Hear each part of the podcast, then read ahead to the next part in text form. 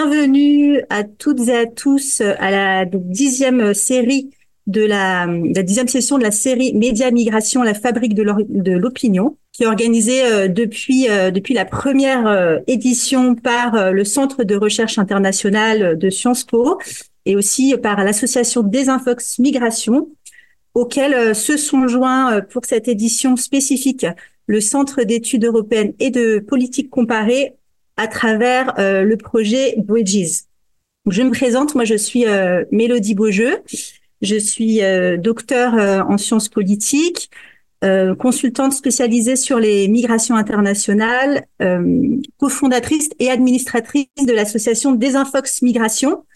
Et je m'occupe aussi au Centre d'études européennes de la valorisation des résultats du projet Bridges, qui est un projet qui a réuni pendant trois ans plusieurs dizaines de chercheuses et de chercheurs de six pays européens, dont euh, la France, euh, l'Italie et euh, même si on peut pas parler de pays de l'Union européenne à proprement parler, le Royaume-Uni, autour de l'analyse des récits politiques, médiatiques, associatifs et même un petit peu artistiques sur les questions de migration. Donc pour pour cette session qui porte spécifiquement sur les récits, l'analyse des récits médiatiques aux frontières italiennes, françaises et anglaises, nous avons justement la, chance d'accueillir euh, deux, euh, deux des chercheurs euh, du projet Bridges, donc Virginie Guiraudon et Ferruccio Pastore, pour ne pas les présenter. Donc Virginie Guiraudon est chercheuse au, CNRS et au Centre d'études européennes et de politique comparée. Et Ferruccio Pastore est chercheur au Fieri en Italie. Euh, donc, euh, il vient il vient d'Italie. Euh, et nous avons aussi le plaisir d'accueillir un autre chercheur, Bastien Charodo Santamoro, qui est lui spécialiste du, des questions des droits aux frontières et qui nous parlera des catégorisations juridiques autour des frontières. Et nous accueillons aussi deux journalistes d'investigation, Thomas Status qui est journaliste pour le média euh, Lighthouse Reports, dont il pourra euh, nous parler, et euh, Maël Galisson, qui est journaliste multimédia pour diverses rédactions, Les Jours, Bastamag, et qui est aussi membre d'une initiative dont il nous parlera, qui s'intitule Channel Lost at Sea, et qui est soutenue par le European Journalism Fund. Euh, donc, je, je, tiens aussi à excuser Hélène Thiollet, qui, euh, chercheuse aux séries au CNRS, accueille traditionnellement ces sessions, euh, mais qui est actuellement en mission en Arabie Saoudite. Et euh, je voulais aussi euh, vous avertir par rapport au format habituel de, ces, de ces séances que nous, nous allons un petit peu déborder, sans doute d'une quinzaine de minutes. Donc, si vous pouvez rester connectés jusqu'à 10h15, 10h20. Euh, ce serait fantastique parce que nous avons euh, vraiment des, intervenants euh, nombreux et de qualité. Euh, donc je, réponds, je, je, remercie évidemment tout le monde, à tous ces intervenants et intervenantes d'avoir euh, répondu présent aujourd'hui pour ce sujet évidemment important. Je remercie aussi les équipes du CERI, du CE et de Desinfox Migration pour, pour leur mobilisation. Sur ce, je passe la parole sans tarder donc à notre première intervenante, euh, Virginie Guiraudon, euh, qui, pilote aussi le, projet euh, Bridges pour sa partie française. Virginie, je te passe la parole. Merci Mélodie, bonjour à tous, bonjour à toutes. donc j'ai commencé donc en comme chercheuse de ce projet Bridges qui a été brièvement évoqué par par mélodie. Euh, dans ce projet, il y avait beaucoup de, composantes. Hein, donc, euh, donc par exemple, euh, des groupes de chercheurs ont étudié la réception des campagnes d'information de l'IOM en Afrique. Donc voilà, on n'a pas juste travaillé sur le les médias traditionnels ou sur la couverture médiatique, mais moi, je vais me concentrer donc ce matin sur quelques leçons des travaux de recherche qu'on a effectués euh, et dont Ferruccio donc euh, était aussi partenaire pour l'Italie, sur la, la couverture médiatique dans les médias traditionnels, presse écrite, télévision, et on a pris comme réseau social Twitter. Donc, ça va être très différent du point de vue justement des journalistes euh, comme euh, Maël euh, ou Thomas, qui eux vont être, j'ai envie de dire, vont, vont enquêter, on va parler de leurs enquêtes. Nous, on avait une vision plus générale et surtout de médias, on va dire entre guillemets traditionnels, même si. et ce qui nous intéressait, c'était de comprendre quel type de, de récit, quel type de narratives on dit en anglais, hein, c'est Bridges, c'est sur les narratives of, of migration, et euh, en particulier ceux qui traitaient du, du franchissement des, des frontières. Euh, une remarque liminaire, euh, comme Ferruccio, on a à peu près le même âge, on travaille depuis euh, très longtemps, on va dire un peu plus d'une vingtaine d'années, euh, euh, sur sur les questions liées aux migrations.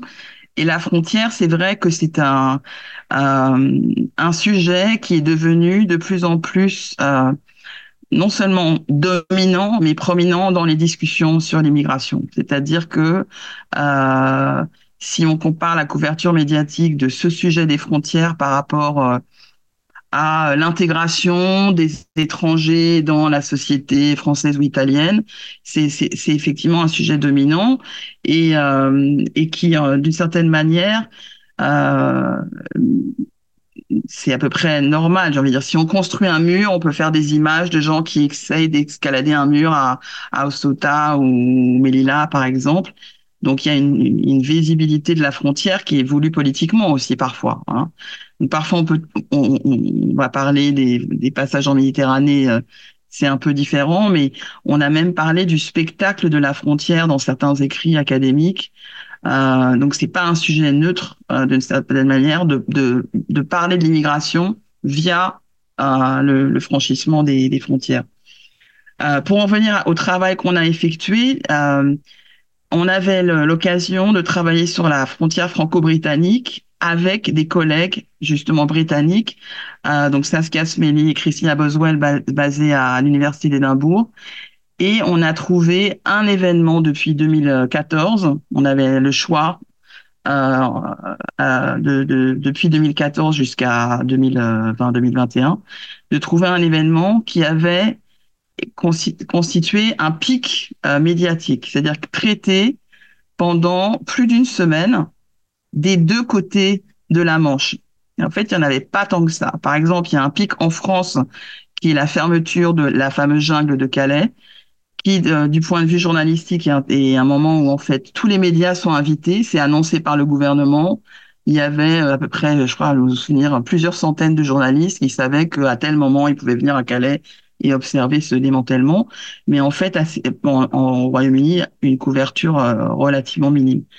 Et l'événement qui a qui est devenu saillant, c'est un événement qui se passe en de, de 27 juillet 2015, euh, donc à des jours plus tard, début août 2015, euh, euh, où pendant effectivement dix jours, en France comme au Royaume-Uni, il y a une couverture médiatique qui constitue un pic. Alors un pic, c'est-à-dire que quand on cherche dans la base Europress, on voit qu'il y a voilà tous les mots clés euh, euh, apparaissent et ensuite on a regardé tous les articles parus dans euh, Le Monde, Le Figaro et La Voix du Nord parce qu'on a dit un journal local en plus euh, en France et pareil en Angleterre un journal on va dire centre droit centre gauche euh, on a aussi analysé les, les, journaux alors en France c'est le 20h hein, TF1 Antenne 2 euh, avec leur équivalent en Angleterre. Et, et, euh, pour Twitter, en fait, on a pris les 100 tweets les plus les, les plus euh, retweetés entre guillemets, les plus les plus partagés, euh, parce qu'on voulait voir aussi quelle était la, la dynamique hein, de, de, de, cette de cette médiatisation d'un événement. Ce qui est déjà intéressant, c'est que ce pic, ça soit celui-là. À ce moment-là, on est donc fin juillet, début août. Pour rappel, à ce moment-là, il y a des centaines de milliers de personnes qui arrivent en Europe via euh, ce qu'on appelle des fois la route orientale, c'est-à-dire euh, euh, essentiellement des Syriens qui passent via le via l'est de l'Europe. l'événement dont on parle, c'est une, c'est une série d'intrusions, hein, c'est le mot le plus employé, on va dire, euh, de migrants, et c'est le terme qui est employé de façon euh, assez systématique, qui essayent d'emprunter euh, le euh, l'Eurotunnel à Coquel, hein, la gare de Coquel à Calais. sur la période, il y a eu à peu près 2000 personnes donc qui essayaient de d'emprunter le tunnel et il y a eu 10 morts pendant cette période. Alors pourquoi je mentionne ça? C'est-à-dire que c'est un événement qui, d'un point de vue euh, euh, presque numérique, clinique, et sans comparaison avec ce qui se passe en fait euh, justement par rapport aux centaines de milliers de, de personnes qui arrivent, mais qui est donc euh, couvert pendant plus de dix jours très régulièrement par euh, la presse écrite, euh, la télévision et, et, et. Donc on a euh, je voudrais juste tirer quelques exemples, quelques leçons donc de cette euh, de cette couverture. Il y en a beaucoup, mais vraiment, je voudrais prendre quelques points saillants.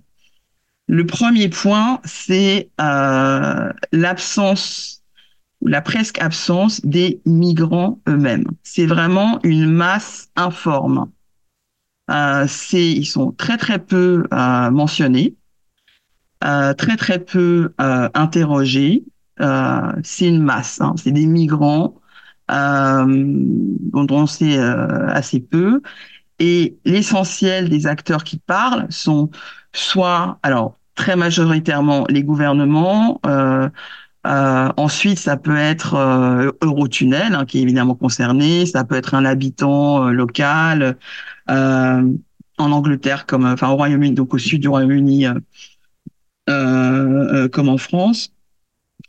Et euh, donc, quand ils sont mentionnés, cette espèce de masse, c'est vrai qu'on a beaucoup parlé dans la littérature euh, euh en sciences sociales sur les migrants soit victimes, soit menaces.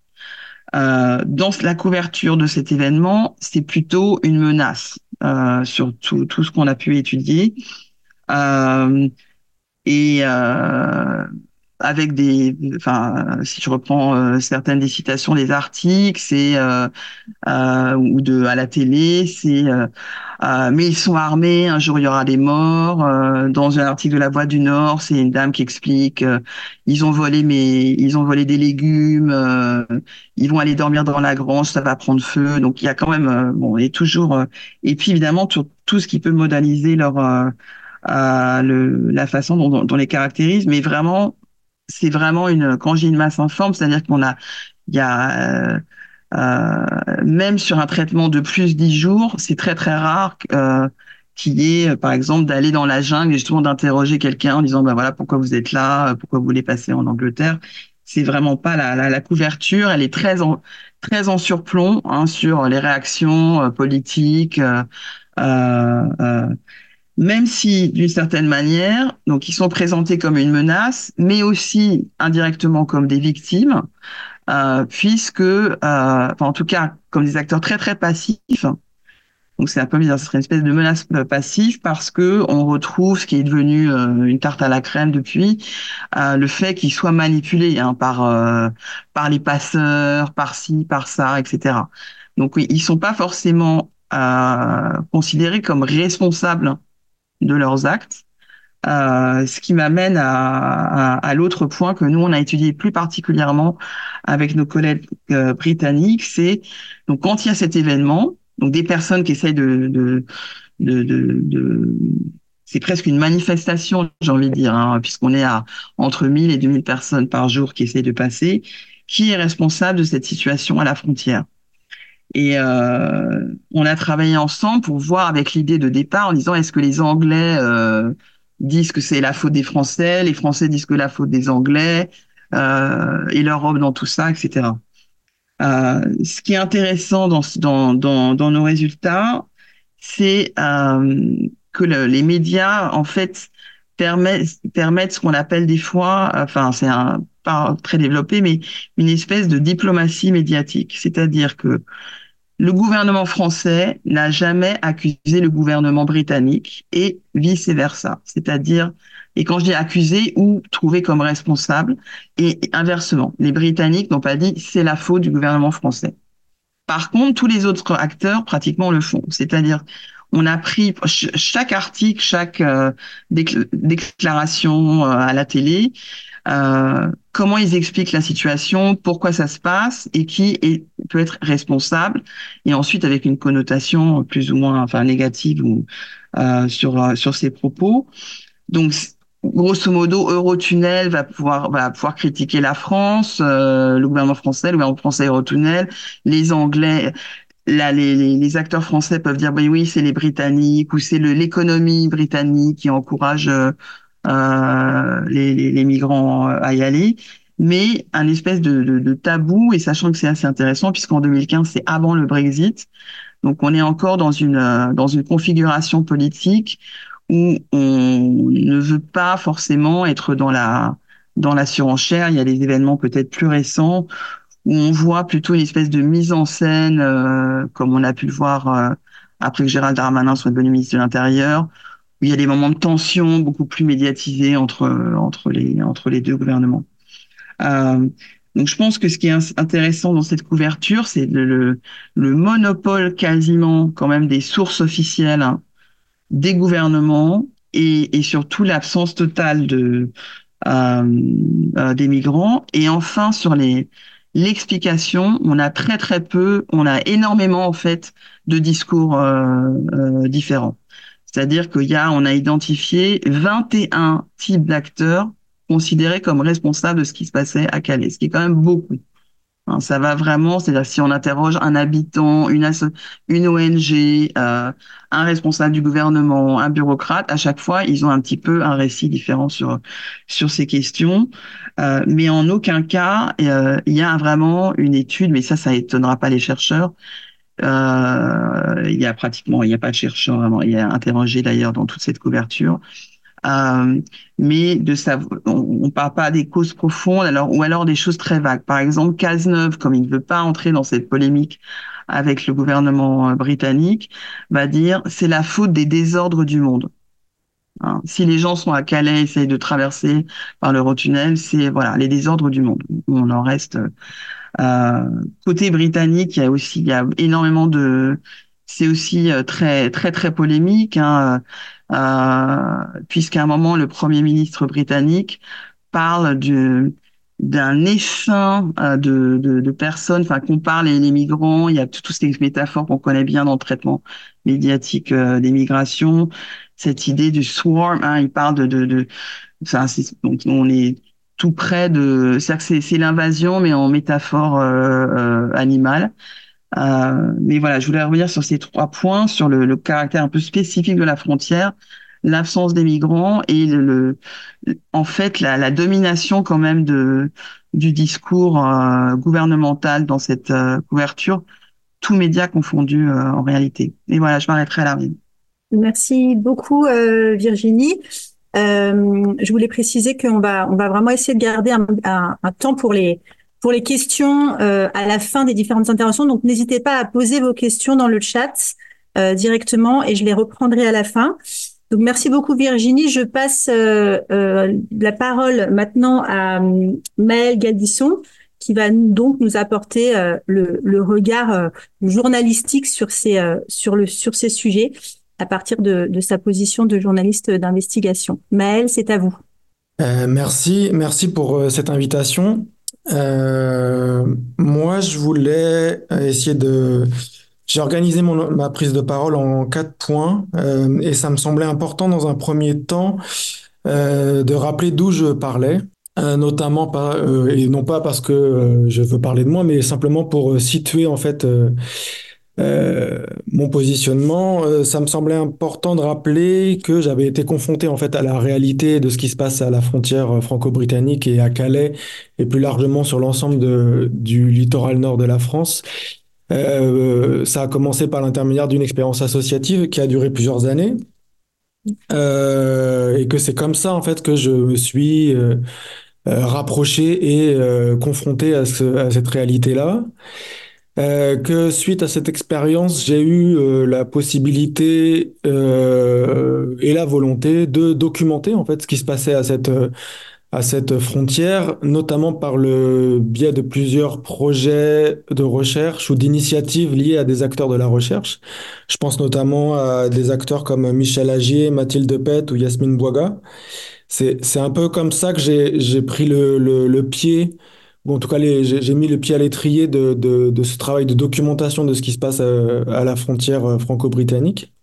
Et, euh, l'un des, travaux, l'une des enquêtes un peu qui m'a un peu fait vraiment opter pour la question du journalisme, c'est le, travail d'investigation que j'ai pu mener sur le, sur la question des exilés morts à la frontière franco-britannique. Euh, euh, puisque j'ai pu collecter en fait euh, un certain nombre de sources euh, diverses et variées, qu'il s'agisse d'articles de presse, euh, d'actes administratifs, euh, de témoignages de, de, survivants ou de ou de personnes solidaires, pour établir en fait une liste des personnes mortes en tentant de rejoindre le Royaume-Uni. et c'est un peu ça, c'est un peu ce parcours-là qui m'a finalement amené au journalisme en me disant que finalement, quand je commençais à documenter par le biais de, en étant sollicité par des acteurs de la recherche ou en étant, euh, ou en faisant ce travail euh, de mémoire autour de la, autour des, des, personnes migrantes mortes à la frontière, euh, je faisais finalement pas mal, enfin, je me rapprochais d'une démarche journalistique. Alors ça, c'était juste pour me, me situer un peu. Euh, dans mon travail, ce qui, me semble, ça c'est le, second point, ce qui me semblait important, euh, ce qui me semblait important d'évoquer, c'est, euh, euh, il me semble qu'en tant que journaliste, il est compliqué de, faire abstraction. C'est comme ça que j'ai écrit sur ma fiche. Il est compliqué de faire abstraction de ce qui est produit par les acteurs de la recherche, par le monde militant ou par voire le monde artistique. Euh, ce que je veux dire, c'est que ça me paraît pas concevable de faire du journalisme déconnecté euh, de ce que peuvent produire en fait les chercheurs et chercheuses. Euh, également les mondes associatifs, euh, y compris les associations locales qui ont les les mains dans la gadoue permanente, par exemple à Calais, mais également les, le, le, le monde militant qui réfléchit en fait à, à, ce qui se passe aux frontières. Et donc, euh, il me semble que c'est contrairement à moi ce que j'ai pu apprendre dans mes années de formation euh, à l'école de journalisme, que, on, est censé se, se, euh, nourrir, en tout cas euh, nourrir notre travail journalistique de ces apports di, divers et variés, et replacer en fait ce journalisme au milieu de tout ça, quoi.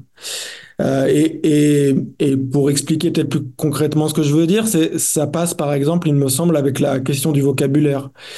Euh, il y a des termes euh, qui sont euh, soit fortement connotés, soit en tout cas instrumentalisés pour parler de ces personnes en migration. Alors déjà, j'utilise un terme. Qu'est-ce qu'on utilise? Si on regarde rapidement le, panel un peu, le spectre des médias, on voit bien que le terme euh, change en fonction des lignes éditoriales et des orientations euh, des différents journaux. Euh, ça va de clandestins à migrants, en passant par, par, personnes exilées. Donc il y a vraiment, euh, il me semble, une réflexion en tant que journaliste. En tout cas, moi, c'est ce que j'essaye d'avoir dans, dans, ma démarche euh, professionnelle sur, sur ces termes utilisés. Quel terme on va utiliser? Euh, moi, mon niveau, le, terme que j'ai trouvé le moins pire, on va dire, entre guillemets, c'est celui de personne exilée. Euh, euh, voilà, c'est celui que j'utilise actuellement, et, euh, mais, pareil, ça peut évoluer, euh, ça peut évoluer en façon de réflexion et par rapport à ce qui peut se passer sur le terrain. Et cette question des, euh, termes, elle passe aussi, euh, elle, se traduit aussi par d'autres. Là, je prends juste deux autres exemples. Il me semble que euh, par exemple, euh, puisque moi c'est un sujet que j'ai pas mal documenté, la question des morts en migration et des morts lors des franchissements de la frontière franco-britannique ou euh, belgeo-britannique. Euh, moi, je m'efforce de ne pas utiliser, par exemple, le terme drame. Il y a eu un naufrage encore dimanche dernier. cinq personnes sont mortes. Euh, j'ai été sollicité par d'autres journalistes par rapport au travail que j'ai fait euh, sur euh, les morts aux frontières, en me demandant d'intervenir sur le sur ce dernier drame. pour moi, justement, il y, a une, nécessité de nommer correctement ce qui se passe à cette frontière. Et en l'occurrence, le terme drame ou tragédie ne, ne correspond pas ou, ou alors doit être évoqué en faisant la référence avec le, d'où vient ce terme-là et, euh, la question euh, de l'Odyssée, etc. Euh, et enfin, j'en viens aussi sur la question des termes migrants économiques réfugiés. Et là, en tant que journaliste, moi, je trouve assez salutaire en fait de voir tous les écrits qu'on peut être produits sur cette distinction hautement politique en fait entre migrants et migrants économiques et migrants et réfugiés sur euh, comment finalement euh, ces, pos- ces, ces positions, ces dénominations sont beaucoup plus poreuses. Et, euh, en ça, il me semble, je, je fais la boucle avec le, début de, ce second point, le travail de recherche a nourri en fait la, réflexion sur les termes à utiliser dans, le travail journalistique quotidien, dans un troisième temps, je voulais juste évoquer aussi la, la question des obstacles rencontrés euh, au quotidien dans, la pratique journalistique. Euh, alors, à la frontière euh, franco-britannique, ce que je voulais, ce dont je voulais parler, c'est pas forcément ce qu'on pourrait appeler de la question de l'accès à l'information, de l'accès au terrain. Je vais pas revenir là-dessus parce que, mais en tant que tel, des obstacles, on en rencontre beaucoup. Euh, je pense euh, l'une des premières l'un des premiers obstacles qui me vient en tête, c'est la question de la présence policière. Et euh, si par exemple, euh, si par exemple, je souhaiterais couvrir une expulsion de, de, campement ou l'un des obstacles qui va, auquel je vais être rapidement confronté dans ma pratique quotidienne journalistique à Calais, ça va être effectivement de la confrontation avec, avec l'acteur police ou gendarmerie et la difficulté du coup de, faire son travail journalistique dans ces cas-là. Alors là, je renvoie, c'est pour ça que je vais pas m'a- m'attarder plus largement sur ces questions-là, mais je renvoie par exemple à ce qu'a pu faire Louis Viter euh, et d'autres. Euh, moi, ce qui me semblait plus intéressant d'aborder là aujourd'hui, en tout cas, vu le, temps qui me reste, c'était euh, la question plutôt de, de journaliste et de, des relations que je peux avoir avec les, les médias et les rédactions euh, de ces différents, des différents médias avec lesquels je, je, travaille. Euh, euh, en fait, il ça devient, enfin, c'est devenu plutôt, c'est pas du, c'est pas du présent, c'est, c'est devenu compliqué en fait de, de, de, de parler de Calais et d'intéresser certaines euh, rédactions à ce qui peut s'y passer. Euh, euh, alors que finalement, la situation euh, quotidienne, euh, alors qu'il y a, euh, une série d'événements permanentes, c'est-à-dire euh, si on prend le cas des euh, tentatives de passage, de, euh, des, des expulsions régulières, euh, euh, des cas de violence, euh, des, de, de ce qui peut se passer dans des lieux d'enfermement comme le centre de rétention, ou euh, de tout ce qui peut se passer au niveau de matière de, de procès, euh, je pense par exemple au tribunal de Boulogne, tout ça est lié en fait finalement à ce qui se passe à la, à la, à la frontière franco-britannique. Il y a finalement matière à ce que, pour ce que soit couverte ce qui est la, la réalité, le quotidien mais la plupart des, rédactions, finalement, sont assez lassées de, parler de Calais. Euh, Cal- Calais, finalement, pour pas mal de, rédactions, c'est toujours la même chose. Donc, il faut, euh, en tant que journaliste, se creuser la tête pour essayer de trouver un angle euh, innovant, comme on aime dire, ou très, très original pour convaincre une rédaction qui a un, sujet à, à faire, quoi. Donc ça, c'est un premier, pour moi, ça, fait partie des obstacles, c'est-à-dire que c'est pas un sujet, euh, euh, un sujet euh, clé en main qui, qui est facile à, délivrer à une rédaction. Et ensuite, là, je pense que le second obstacle, c'est comment proposer une couverture de ce qui se passe à Calais et à cette frontière autrement que sous la forme de ce que Virginie a appelé des pics médiatiques ou d'un traitement médi- médiatique épisodique. Euh, moi, c'est comme ça que je voulais l'appeler. Euh, c'est qu'effectivement, moi, euh, ça fait une dizaine d'années que j'observe ce qui se passe à Calais et j'observe ce que peuvent faire d'autres journalistes et il y a effectivement un traitement qui me semble, alors il faudrait peut-être euh, euh, chiffrer ça de manière un peu plus précise, mais euh, j'ai un peu l'impression d'avoir les montagnes russes, quoi. Il y a des, quand il se passe quelque chose d'assez fort, par exemple, je pense au, au, naufrage du 24 novembre 2021. Là, on va avoir pendant quelques jours une forte arrivée de journalistes avec avec de nombreuses publications. Euh, euh, qu'elles soient euh, sous différentes formes, radio, euh, euh photo, presse écrite, etc. Mais après, quelques jours après ou quelques semaines après, on retombe dans une espèce de euh, de couverture à minima de ce qui s'y passe. Et alors là, du coup, euh, il faut avoir référence, euh, il faut, si on veut avoir un peu de l'info, il faut aller chercher du côté de la presse quotidienne régionale. C'est là qu'on voit aussi le distinguo entre presse régionale et presse nationale.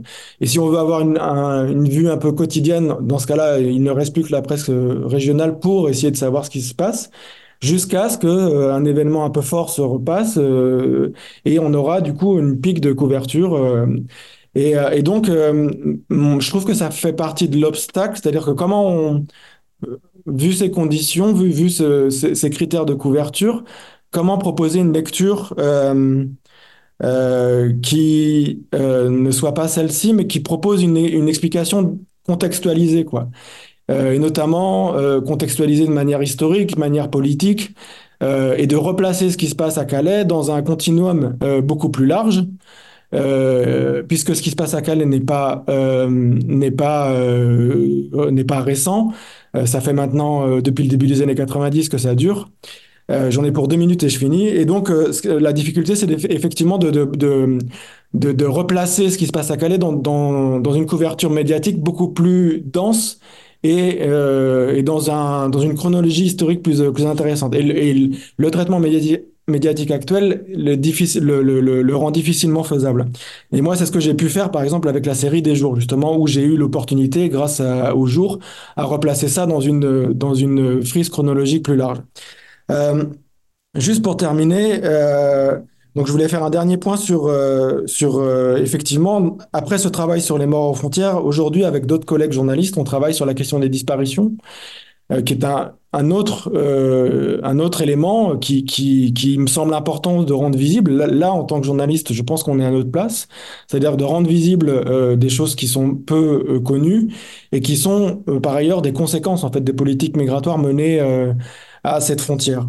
Et donc, via ce travail qui s'appelle The Channel Lost at, at the Sea, qui a reçu un financement du, du, fond, du Journalism Fund Europe, et qui nous permet du coup de faire euh, du terrain pour investiguer, pour enquêter.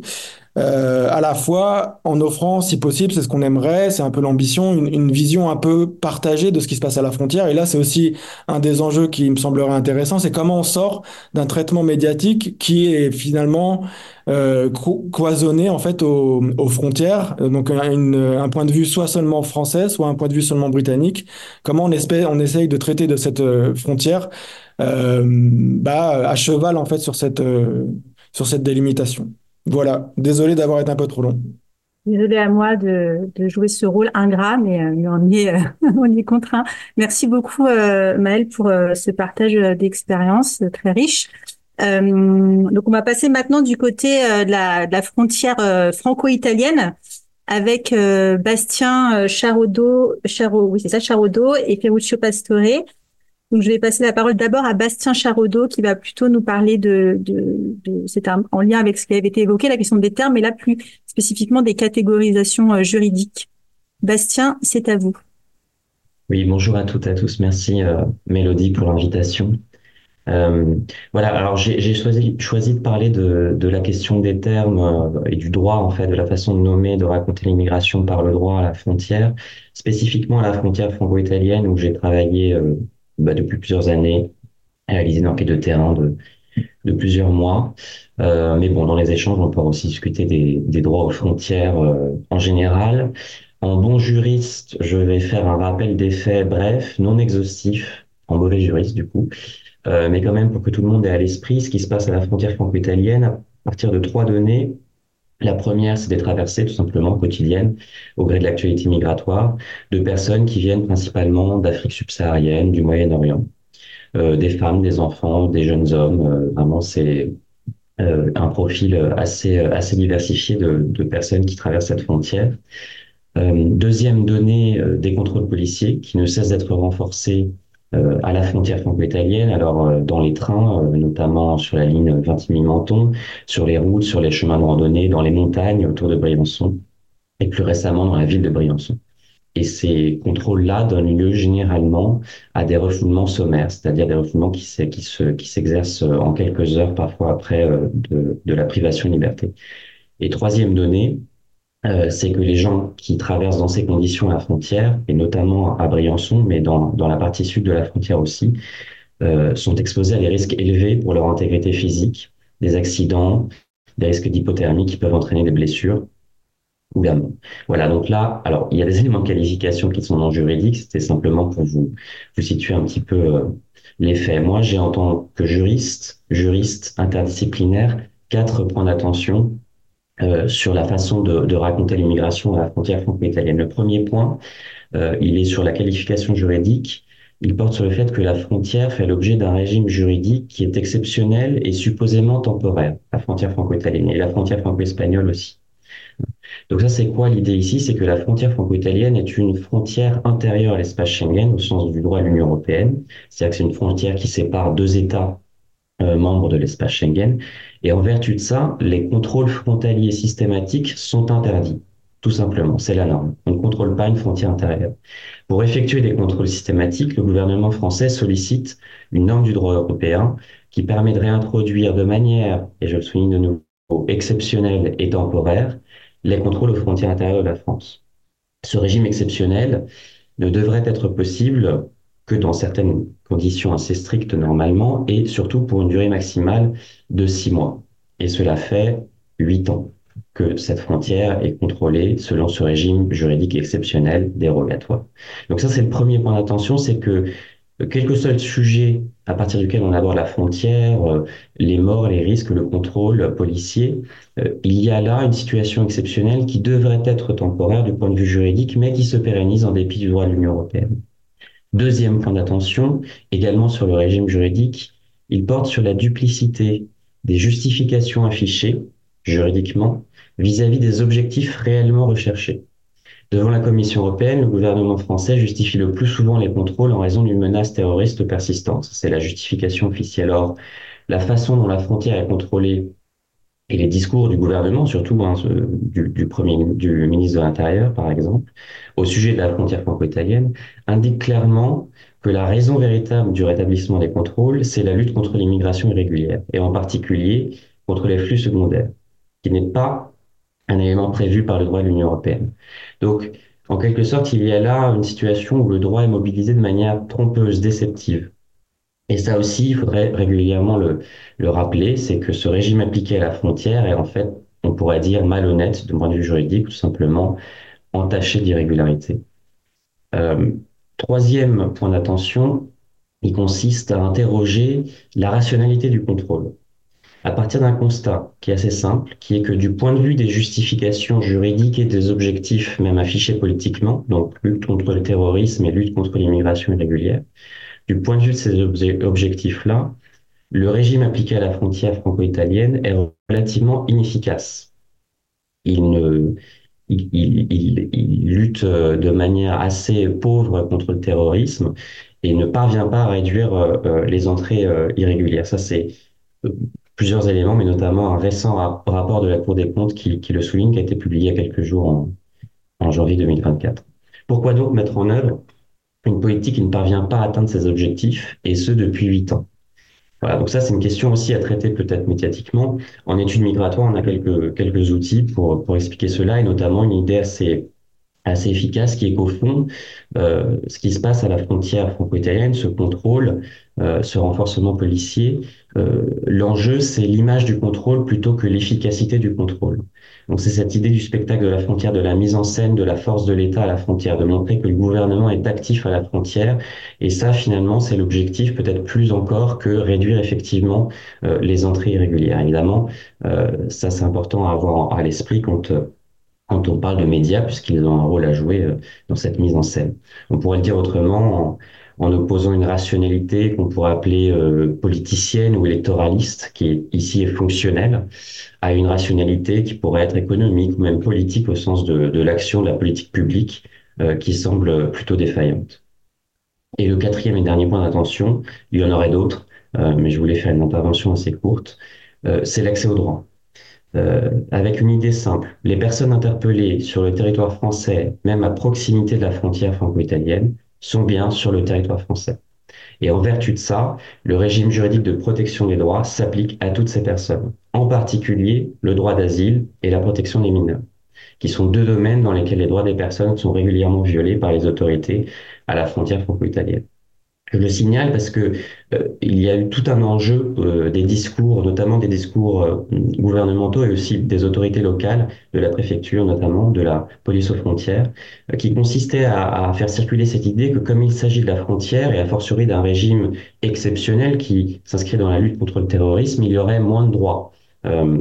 c'est inexact. Hein. Et pour donner un exemple, et j'en termine là, voilà, précis, sur le droit d'asile, si une personne demande l'asile à la frontière franco-italienne devant les autorités françaises, qu'elle n'est pas écoutée et qu'elle est refoulée immédiatement en Italie, il y a là tout simplement violation du droit français, du droit européen et du droit international. Ah, donc ces quatre points d'attention montrent un peu l'ambiguïté du, rapport au droit euh, dans la politique euh, mise en place euh, à la frontière franco-italienne et, et, pose un certain nombre d'enjeux sur la façon de, nommer ce qui se passe euh, notamment euh, quand on est journaliste, mais il ne s'agit pas euh, exclusivement d'utiliser les termes juridiques. C'est pas c'est pas le, le, sens de l'intervention que je voulais avoir, mais c'était plutôt d'avoir conscience de de ce jeu ambigu, voire enfin du droit et du détournement du droit. Merci beaucoup, euh, Bastien, pour euh, cette intervention très concise. Bravo. Euh, alors justement, comment nommer ce qui se passe à la frontière franco-italienne? On va la poser la question euh, à Ferruccio, en tout cas, qui, qui, va pouvoir nous dire de, la manière dont les, les, médias nomment ce qui se passe euh, et les récits médiatiques autour de, de cette frontière. Ferruccio, c'est à vous.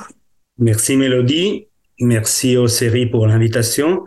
Euh, oui, je reviens des, des, politiques et des normes aux représentations, euh, plus spécifiquement, euh, qui, qui, sont l'objet du projet Bridges, euh, sur lequel euh, on travaille avec euh, certains collègues, entre lesquels Virginie et, et Lentiolé. oui, je, je, ne me concentrerai pas tellement sur la frontière franco-italienne, mais plutôt j'essaierai de dresser un, un, un, cadre général des, des, de, de, la façon dont les frontières dominent euh, le, les représentations sur l'immigration en Italie depuis des décennies, parce qu'il est certain que euh, en Europe, euh, l'Italie est, le pays dans lequel la centralité de la frontière, de la frontière maritime en particulier, euh, date depuis plus longtemps. Euh, c'était 1990 quand le premier navire, parce que c'était vraiment des, navires de taille, arriva d'Albanie chargé de, réfugiés. Et, il y a une très forte continuité depuis ce temps une, une intense centralité de la frontière maritime ce qui euh, porte aussi à une centralité de la frontière, de cette frontière, dans la construction des, représentations des, des, migrants et des migrations en Italie. Euh, en rhétorique, euh, on dirait la figure de style, c'est la synecdoque, c'est-à-dire on parle d'un phénomène complexe comme la migration, en se focalisant de façon obsessive sur une face du phénomène qui est les migrants qui traversent la Méditerranée. Et en termes de, de, de, frame, comme disent les, comme, comme on dit en anglais dans la recherche sur ce thème, de cadrage, euh, cette représentation va au-delà de la dichotomie euh, que normalement les sociologues des migrations et des médias euh, individus, c'est-à-dire entre migrants en tant que victimes et migrants en tant que menaces, un cadrage humanitaire et un cadrage sécuritaire, parce que dans, dans la représentation, dans le spectacle de la, frontière maritime, les deux coexistent. C'est les deux en même temps. Euh, le migrant qui, qui passe la mer, qui arrive à passer la mer, qui, qui arrive, euh, qui parvient aux côtes italiennes, à Lampedusa ou ailleurs, ou qui est sauvé en mer, est représenté comme une menace en tant que victime.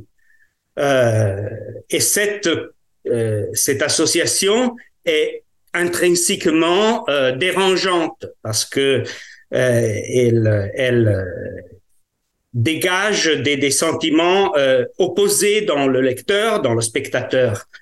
Et, politiquement, elle fait exploser la contradiction euh, interne des démocraties libérales autour du droit d'asile. Euh, on est obligé d'accueillir, mais on veut pas on, prétend de ne pas pouvoir accueillir. C'est ça qui est très caractéristique dans la représentation du migrant aux frontières maritimes, qui devient le, cœur de la représentation de l'immigration en, général. Si, on demande un, un, Italien moyen, disons, euh, de, de, faire une association immédiate quand on lui dit migrant, euh, il ou elle euh, parlera de quelqu'un sur un petit bateau euh, en danger. Euh, un autre point, un peu schématiquement, que je crois est, important, il y a une très forte continuité depuis très longtemps dans cette centralité, euh, mais quand même, il y a des oscillations tactiques liées au cycle politique qui sont intéressantes. Euh, euh, la frontière maritime, les débarquements, les sauvetages euh, apparaissent et réapparaissent euh, euh, selon les, les, les, saisons politiques. Au temps de Berlusconi, quand le contrôle politique des médias était quand même remarquable, on observait que ça pouvait pas disparaître, mais s'atténuer pendant les phases euh, préélectorale. Euh, euh, et, et, là aussi, on, on sort d'une année, le 2023, où on est euh, avec 150 000 et quelques arrivées enregistrées. Euh, c'est un pic en termes quantitatifs depuis 2017. Euh, et c'est assez frappant si on considère que il y a un gouvernement qui avait centré sa, campagne politique le gouvernement Meloni en 2022 sur la lutte à ce phénomène et sur la réduction des arrivées. Et là, en effet, dans les derniers mois, on constate une, atténuation de la couverture en termes euh, général euh, euh, sur, les, sur les médias italiens. Euh, très brièvement, puis je, je serai très heureux de, revenir sur, sur certains points dans, dans les réponses. Cette, on, on, se demande aussi dans le projet Bridges quels sont et quels pourraient être les récits alternatifs, c'est-à-dire des stratégies euh, communicatives euh, qui, qui brisent cette, cette cage narrative que je, que je viens rapidement de, décrire. Et, euh, et, en effet, c'est quelque chose de, très difficile parce que, bon, d'abord, le, phénomène persiste. Et, et, il y a une difficulté intrinsèque, je veux dire, à, à, évader, à trouver des récits alternatifs. Les, les ONG de sauvetage elles-mêmes euh, tombent facilement dans le, piège de la, de la victimisation des, migrants, de la réduction des migrants à des victimes impuissantes ou passives, euh, et dans, la, dans le piège de, de la massification, de la déindividualisation de la représentation, parce que euh, c'est quand même paradoxalement fonctionnel à leur, à leur rôle. Il est très difficile, même pour les ONG, de euh, de dédramatiser le thème quand leur euh, rôle dépend en quelque façon du niveau de salience, de, euh, de, drama, de dramaticité dans, dans l'espace public de la question. Et, et, en plus de ça, il y a des difficultés euh, très pratiques. Euh, je crois que euh, c'était Maël peut-être qui, qui, qui parlait de ça déjà, à accéder directement aux migrants, de apporter la voix des migrants dans ce débat tout particulièrement dans le cas de la frontière maritime, parce que les réfugiés qui arrivent, qu'ils soient sauvés ou qu'ils soient arrivés spontanément, euh, sont souvent euh, traumatisés, sont immédiatement canalisés dans un dans une procédure de, de protection ou de ou de ou ou de détention qui est qui est blindé et, cela rend très difficile d'accéder aux voix des, euh, des migrants et des réfugiés. Euh, sur ce thème, Virginie euh, parlait de la marginalisation des voix des migrants dans les euh, représentations médiatiques. Et, là, il y a une spécificité italienne euh, qui nous a très frappés. Je renvoie pour tous les détails au rapport remarquable et très riche dressé par Marcello Maneri et Andrea Pogliano. J'ai envoyé les, liens euh, à, ces, à ces rapports. Mais ce qui nous a frappé, c'est que en moyenne, sur les pays euh, européens qu'on a étudiés, si on euh, analyse les nouvelles euh, de presse et de télévision euh, et on cherche de, de faire des, statistiques des voix qui sont utilisées, des témoignages, des sources qui sont reportées, qui sont données dans le dans dans l'article ou dans, dans le service, il y a un 10% de voix de migrants sur le total des voix et 40% de voix de représentants politiques institutionnels, de politiciens. Dans le cas italien, ces, proportions sont 1% de voix des migrants et 60% des voix euh, politiques et institutionnelles. C'est-à-dire il y a une, boulimie, une, invasion de, l'espace médiatique par les, l'acteur politique et une totale effacement euh, des voix des migrants. Euh, voilà, ça c'est en extrême synthèse euh, le, cadre du panorama médiatique qui, a émergé de notre recherche. et bon, je suis là pour répondre à des, questions s'il y en a. Merci. Euh, merci beaucoup Ferruccio. On prendra en effet une dizaine de minutes pour prendre les questions. Il y en a déjà un certain nombre, donc on va vraiment euh, faire, tout pour garder ce temps. Euh, donc nous allons maintenant entendre notre dernier intervenant. Euh, donc euh, toujours dans ce jeu un peu de ping-pong euh, donc nous avons le bonheur d'accueillir Thomas Status qui va nous parler de son travail de journalisme d'investigation, notamment aux frontières extérieures de l'Union européenne. Thomas, c'est à vous pour une dizaine de minutes. Merci. Bonjour, merci Mélodie, bonjour à toutes et à tous. Et d'abord, je voudrais euh, remercier euh, les intervenants, euh, Virginie, Maël, Bastien et Ferruccio pour leur intervention très intéressante. J'aurais envie de dire plein de choses sur tout ce qui a été dit, mais j'essaierai de me réduire à un cadre assez limité d'une intervention d'une dizaine de minutes euh, sur mon travail en tant que journaliste d'enquête pour un média à but non lucratif qui s'appelle Lighthouse Report. En quelques mots, moi, je, je, travaille sur les questions migratoires depuis, je pense, quasiment le début de le début de depuis ma première carte de presse, donc il y a une dizaine d'années, principalement au début sur le Calaisie euh, et euh, le nord de la France. Je suis originaire du Nord-Pas-de-Calais, donc on se refait pas. Puis les dernières années, j'ai beaucoup travaillé avec donc ce média à but non lucratif qui s'appelle Lighthouse Report sur les frontières extérieures de l'Union européenne, et donc je me suis un peu détourné du Calaisie mais la vie étant étant euh, étant un perpétuel recommencement, il se trouve que la frontière euh, la frontière franco-britannique étant devenue une frontière extérieure de l'Union européenne, il y a certains des des caractéristiques qu'on a pu voir euh, dans d'autres terrains d'enquête euh, qui apparaissent là, mais ce sera peut-être euh, l'occasion peut-être de, de, discuter. En quelques mots, Lighthouse Reports, pour situer un petit peu, on est un média à but non lucratif, on a une vingtaine de journalistes sur toute l'Europe qui au début se sont vraiment rencontrés pour on va dire leur appétence pour de, tra des travaux d'enquête sur sur les questions migratoires. C'était à la base en fait sur ces questions-là qu'on s'est rencontrés, qu'on a commencé à travailler ensemble. Aujourd'hui, la rédaction travaille sur d'autres sujets. Et pour dire ce que je mets derrière le terme euh, média à but non lucratif, puisque je suis face à des gens qui sont des spécialistes de l'analyse des médias, disons que nous, on ne publie jamais nos enquêtes, on les publie toujours en partenariat avec des médias, euh, que ce soit des médias mainstream en France, c'est principalement Le Monde, Mediapart au cours des dernières années, mais aussi Libération, ou euh, des plateformes collaboratives. Je pense par exemple à l'Italie, puisqu'on a, on a des gens spécialisés de la question italienne. Des, parmi nos partenaires, on a un média comme IRPI, par exemple, qui est un média à but non lucratif, qui pratique des enquêtes sur le temps long. Et le dernier propos que je voudrais rappeler, c'est pour répondre un peu à, ce que disait Mel et la difficulté d'intéresser euh, les médias à la question migratoire, à ce qui se passe dans le Calaisie.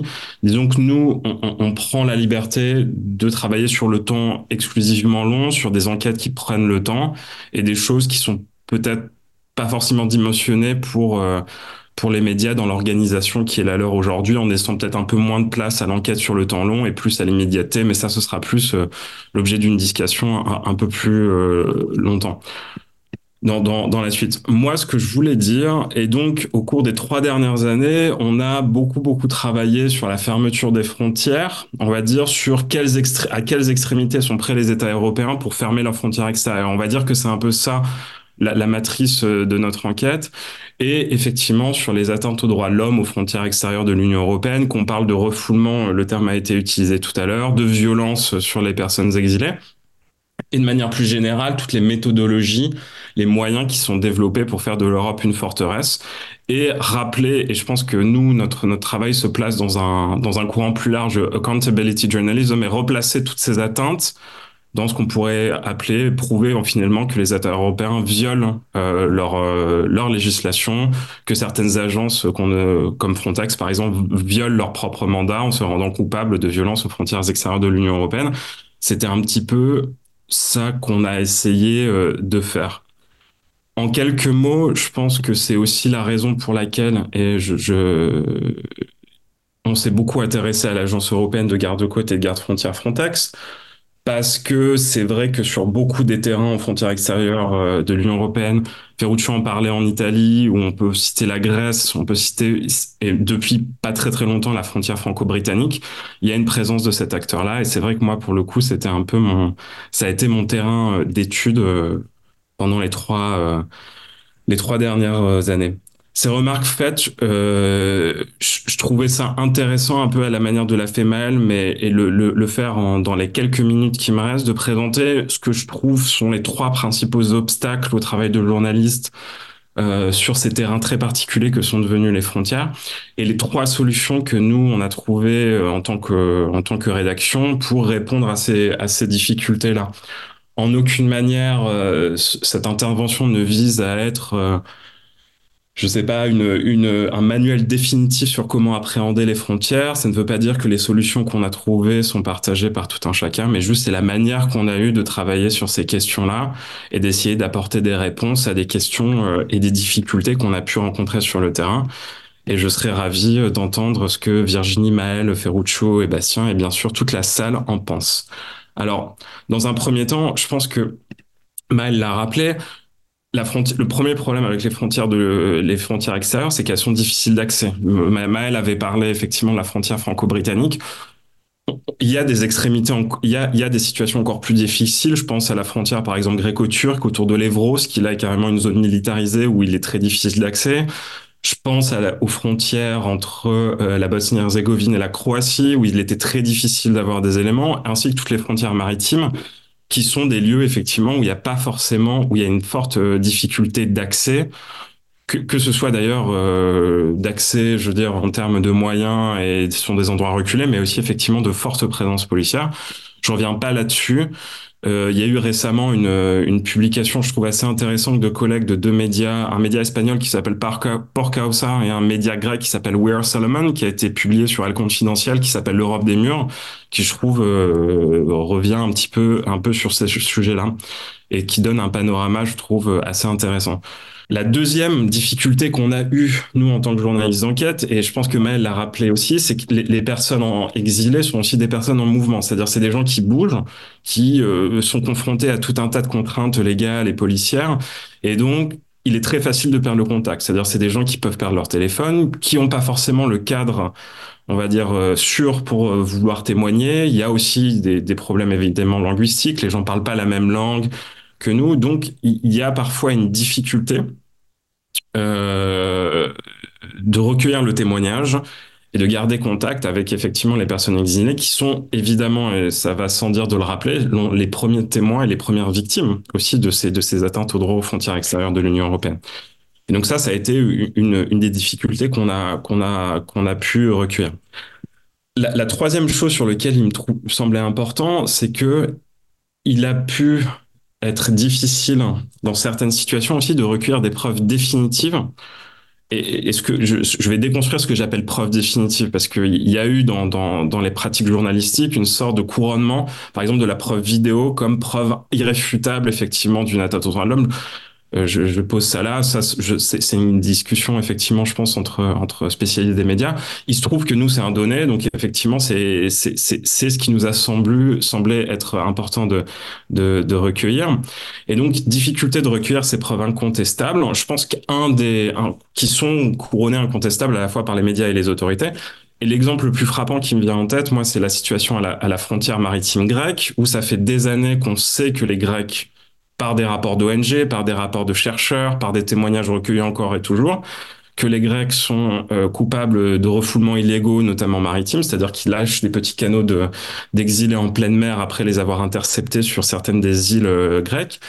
On le sait, et disons qu'il a fallu attendre, je pense, la publication d'une vidéo par le New York Times, c'était il y a quelques mois, pour que vraiment euh, le sujet touche le grand public. Alors, je mets des grands guillemets derrière le grand public. Je ne suis pas sociologue des médias et j'ai pas la prétention d'avoir fait le travail qu'ont fait Ferruccio et Virginie sur sur l'analyse du discours médiatique.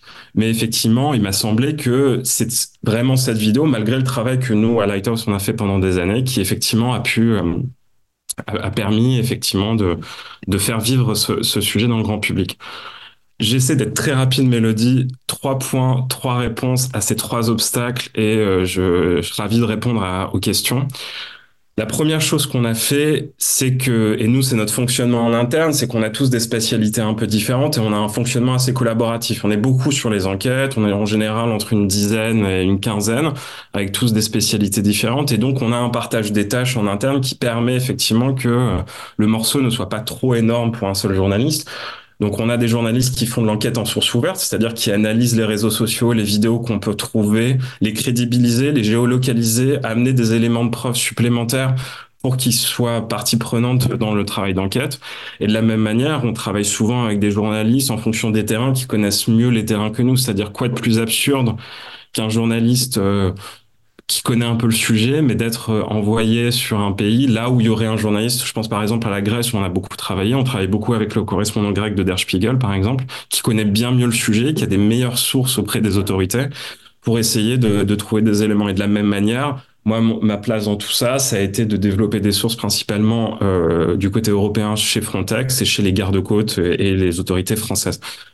La deuxième chose, et donc c'est en lien avec ce que je viens de dire, la deuxième chose sur laquelle on a beaucoup travaillé, c'est que la méthodologie qu'on avait, c'était à la fois d'avoir des sources dites fermées, c'est-à-dire des gens qui nous parlent, qui nous racontent des choses, et des sources plus ouvertes, c'est-à-dire analyse de vidéos, et de, et de créer en fait, d'être en mesure de reconstruire un certain nombre d'événements avec une, une forte certitude, et c'est un peu ce qu'on fait en général, c'est-à-dire qu'on reconstruit des événements pour euh, tenir pour euh, pour faire du accountability journalism, c'est-à-dire présenter ces résultats et euh, permettre à ce que les, les rendre que les responsables de ce de ces de ces naufrages ou de ces atteintes aux droits de l'homme soient soient puissent être puissent être questionnés par les citoyens mais aussi par par, par les victimes.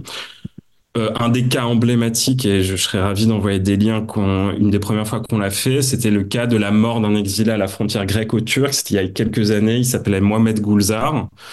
Et on a pu reconstituer une timeline assez précise de ces, des événements. C'était au, au, moment d'une tentative de franchissement assez massive. Et on a pu établir que grâce au bruit des vidéos, que les balles qui ont été tirées et qui ont touché cet homme provenaient du côté grec. Et ça, grâce à une analyse à la fois de la signature sonore de l'arme qui a été utilisée, mais aussi de, de, de, l'analyse des vidéos. Donc c'est un peu ça qu'on a fait. Et le troisième élément, et j'en ai pour une minute trente qu'on a beaucoup utilisé, et ça je pense à une enquête qu'on a publiée avec Le Monde et tout un tas de gens il y a quelques mois, c'est qu'aussi on a utilisé une arme qui est une arme, un moyen qui a bon, faiblement utilisé par les journalistes français, mais parce qu'il y a aussi tout un cadre de, le, le, cadre administratif est plus contraignant. Mais on a fait des demandes au titre du droit de l'information, notamment. Donc, c'est la, la, la, possibilité des journalistes, des chercheurs, des citoyens de demander des documents auprès des autorités. Et on s'est vu donner, par exemple, un fichier interne à Frontex qui s'appelle le fichier JORA, qui est le fichier qui re, recueille, on va dire, tous les incidents aux frontières extérieures de l'Union européenne. Et grâce à l'analyse de ce fichier, on a pu voir que les refoulements grecs étaient intégrés dans ce fichier et étaient de quelque manière blanchis euh, par Frontex en les présentant pas du tout comme des comme des comme des atteintes aux droits de l'homme, mais comme des simples opérations de police. Le sens de ce que je veux dire, c'est qu'en utilisant, nous, les éléments internes, en fait, de l'Agence européenne de garde côté de garde frontière, qui sont irréfutables puisqu'ils sont produits par les autorités mêmes, mais en les analysant précisément, les enrichissant de sources internes, externes, de vidéos, on a pu avoir, à, mon sens, et, je pense qu'il y, a beaucoup de choses à dire sur les, enquêtes qu'on pratique, mais c'était plutôt une réussite, un, faisceau de preuves assez, euh, assez intéressant. Euh, et, d'ailleurs, c'est une enquête qui a eu pas mal de retentissement puisque c'est l'enquête qui a euh, donné en partie, qui a provoqué la démission de l'ancien directeur de l'agence européenne de garde côté garde frontière qui s'appelle Fabrice Légéry, qui était un Français. Donc voilà, j'ai fini. J'espère que j'ai tenu les délais. J'ai l'impression qu'à peu près oui. En tout cas, merci le série, merci Sciences Po. C'est super euh, d'avoir un, endroit pour discuter et j'espère que la présentation était pas trop euh, fouillie. Voilà. Pas du tout. Elle n'était pas du tout fouillie. Elle était très concise. Bravo. C'était un, petit exploit, quasiment. Euh, Merci beaucoup, beaucoup pour, euh, pour toutes ces interventions. Euh, je précise que euh, on nous donnera accès à l'enregistrement parce que la question m'a été posée. Euh, il y a un podcast qui est fait et qui est ensuite accessible sur le site du, du CERI et du sans doute du Centre d'études européennes aussi. Alors, on a dix minutes pour reprendre quelques questions et pour pouvoir y répondre. Euh, euh, merci déjà à, à, Bastien qui a pris euh, les devants en répondant déjà à, deux questions et c'est bien parce que c'est des questions très spécifiques sur les questions d'atteinte au droit et, et, et, qui sont un petit peu, enfin voilà, qui, qui, se posent évidemment, mais qui concernent moins peut-être la, la, question centrale de cette session, qui sont la, la question des, de, ces fameux narratifs et du traitement médiatique. Donc j'invite la personne qui a posé la question à, à consulter. Normalement, vous avez toutes, tous accès aux, aux questions et réponses. Euh, dans l'onglet euh, qui, euh, qui, est sur la plateforme Zoom. Alors, je vais reprendre rapidement les, les quelques autres questions qui se posent à différents à, qui se posent à, différents intervenants. Donc, il y a, y a, une question un petit peu historique, à savoir, euh, Frédéric demande si le, le, phénomène de la migration vers le Royaume uni euh, dans provenance d'autres euh, d'autres pays et d'abord l'Allemagne date de 75-76. Est-ce que euh, cette filière ancienne, à votre connaissance, a été euh, plus ancienne, a été étudiée? Et pourquoi est-ce que on n'en parle pas du tout dans les médias et le débat public? Donc éventuellement, si l'un de vous a cette, des éléments là-dessus, sur c'est là toujours la dimension peut-être un peu justement un peu de recul historique et euh, qui, manque aussi souvent dans le traitement médiatique. Euh, une question plutôt aux, chercheurs et chercheuses. Euh, donc, euh, on, a, on a parlé beaucoup des pics médiatiques et de la manière dont les chercheurs pouvaient être sollicités euh, par des journalistes un peu de manière réactive. Et, et là, de manière plus proactive, la question est la suivante est-ce qu'il y a des techniques euh, que les chercheurs emploient pour être euh, consultés sur ces sujets par des journalistes et politiques? Comment est-ce que la recherche peut s'imposer pour euh, enrichir euh, l'analyse médiatique, justement les, les cadres médiatiques et, et peut-être justement bah, changer aussi.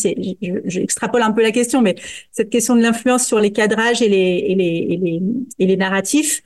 Quelles, quelles sont les difficultés pour le faire Donc ça c'est une question plutôt à Ferruccio, Virginie et Bastien. Euh, et ensuite, euh, on a euh, une chaîne publique. Euh, après, c'est pas vraiment, c'est une observation. Il n'y a pas vraiment de questions. Et puis, on avait les questions euh, qui ont été posées ensuite euh, et, auxquelles Bastien a répondu. Donc, sur ces deux questions déjà, si euh, les personnes, euh, les participants en ont une, éventuellement une autre à poser, vous pouvez encore le faire.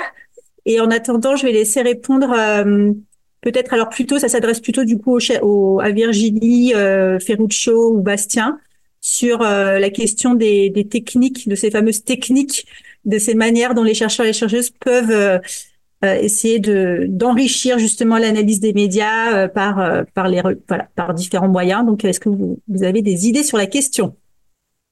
Oui, je veux bien commencer très rapidement, surtout que j'ai été trop longue apparemment, Mélodie tout à l'heure. Euh, alors, je sais pas si on a des techniques. Euh, mais ce qui est clair quand on a écouté euh, Maë et Thomas, c'est que ce sont aussi des chercheurs en sciences sociales. Ils, ils connaissent les, justement les, les, la méthodologie. Et euh, il y a une question qui euh, mentionne euh, forensic architecture. mon collègue Charles Heller, il a un, doctorat. il travaille avec des journalistes. Donc c'est des Là, quand on est dans le journalisme d'investigation, on est vraiment dans une collaboration extrêmement étroite en fait entre euh, euh, chercheurs, euh, journalistes et ONG.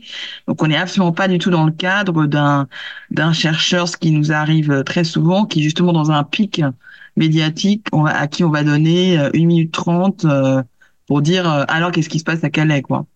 Donc, je pense que et, d'ailleurs cette session y contribue, c'est-à-dire que on, peut très bien travailler euh, avec des journalistes qui eux-mêmes reprennent des méthodes euh, des sciences sociales. Donc là, je pense que c'est et la plupart et on, parlait de la démission de Leggeri, enfin je dis j'aimerais dire Leggeri, mais en fait il est français, hein, il n'est pas du tout italien. Euh, directeur de Frontex, où c'est vraiment un il y avait vraiment un un consortium qui engageait aussi euh, des chercheurs, des ONG et des, journalistes. Après, sur le, côté, et, et, sans vouloir aller plus loin, la question c'est plutôt effectivement, par contre, de l'absence totale de chercheurs dans la production médiatique au jour le jour, c'est-à-dire pas du tout dans le journalisme d'investigation, mais dans les prises de parole ou euh, moi ça m'arrive quand justement voilà euh, y compris quand voilà il y a les arrivées à Lampedusa où je vais avoir une quinzaine de sollicitations euh, de journalistes. De... Aucun ne sont spécialistes, ils veulent juste une petite mini phrase pour dire qu'ils ont consulté des experts. Donc ça, par contre, on n'a absolument euh, pas avancé, euh, pas avancé là-dessus. Mais par contre, pour ce qui est du journalisme d'investigation, il y a des choses que euh, Maëlle et Thomas peuvent faire que moi je suis incapable de faire en tant que chercheuse.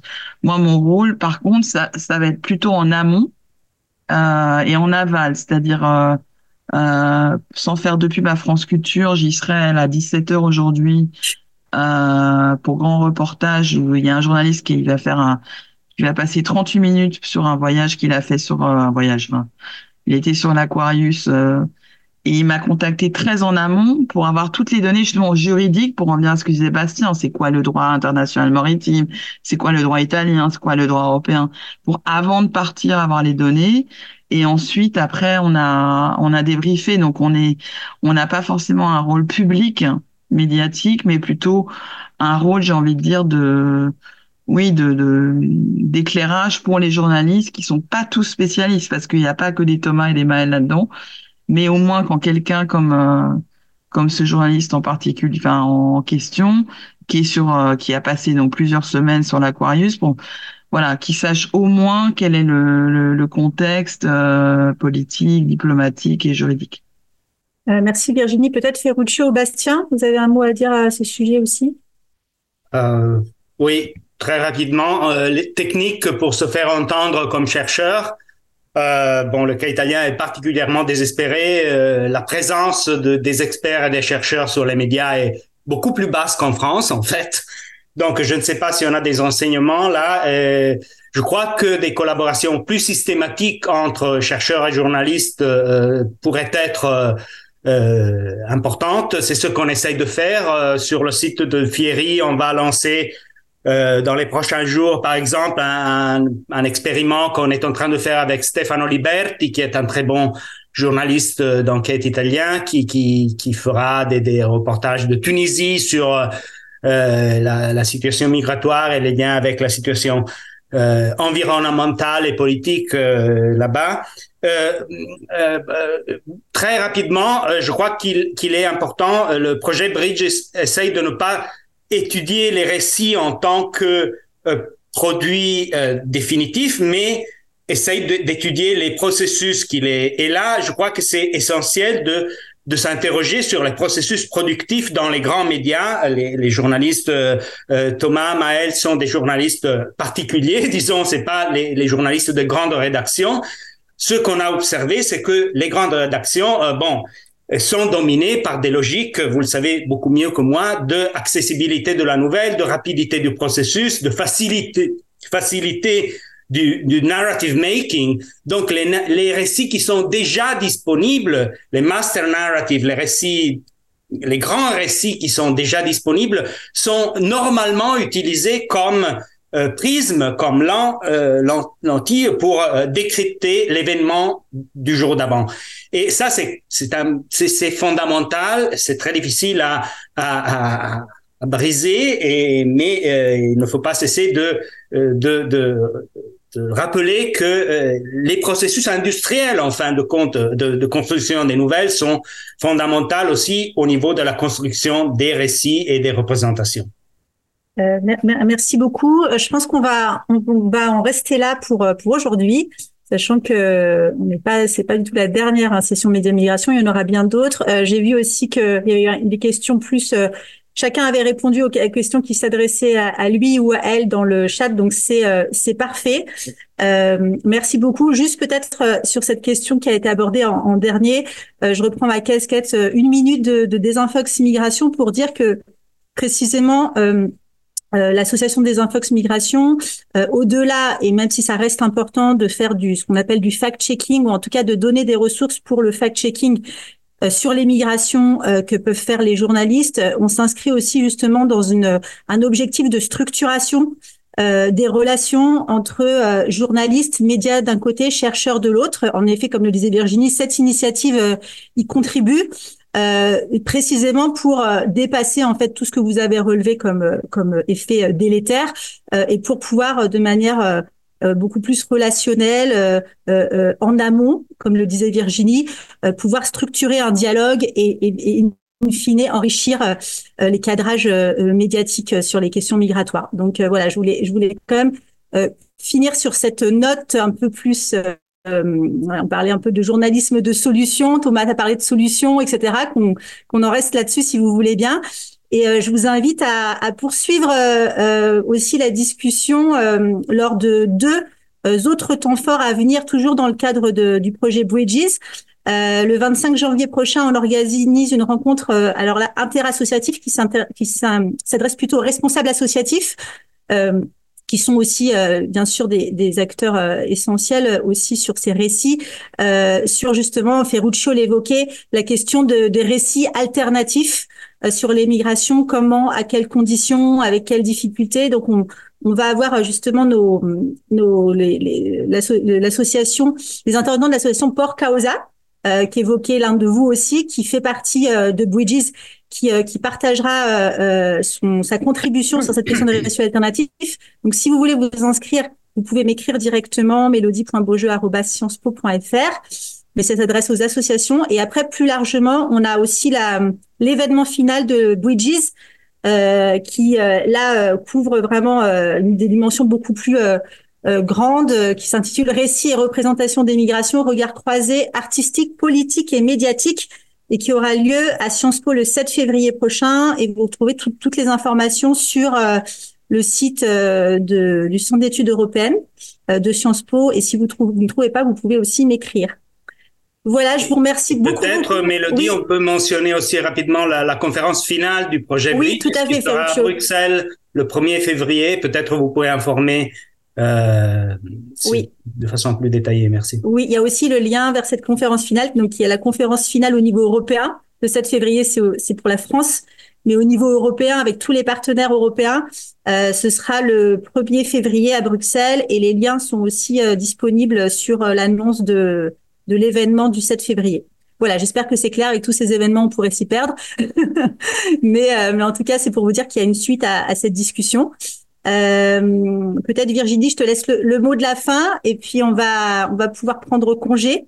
Non, je voulais vous remercier. Moi, je trouve que ce ce dialogue est extrêmement fructueux. Moi, à chaque fois, j'apprends beaucoup de choses et je pense que euh, euh, juste euh, très très très brièvement, je pense que la Commission européenne nous a donné des sous euh, pour le projet Bridges en pensant que il s'agissait juste de trouver les bons narratives et pour changer la politique européenne. On sait que c'est beaucoup plus compliqué que ça et je pense que cette session de discussion euh, l'a montré. Euh, à la fois, c'est aussi une, une bataille à mener qu'on fait chacun de notre côté comme journaliste ou comme chercheur, c'est-à-dire de euh, d'essayer de, de, différemment de euh, non pas forcément des récits alternatifs, mais de, de remettre un petit peu euh, euh des faits dans, dans une discussion qui est quand même dominée par des récits très gouvernementaux, déjà, comme l'a dit Ferruccio, pré préfabriqués bien avant qu'un événement se passe. Donc c'est, moi j'ai extrêmement apprécié. Je vous remercie tous pour cette discussion. Merci beaucoup. Très bonne journée.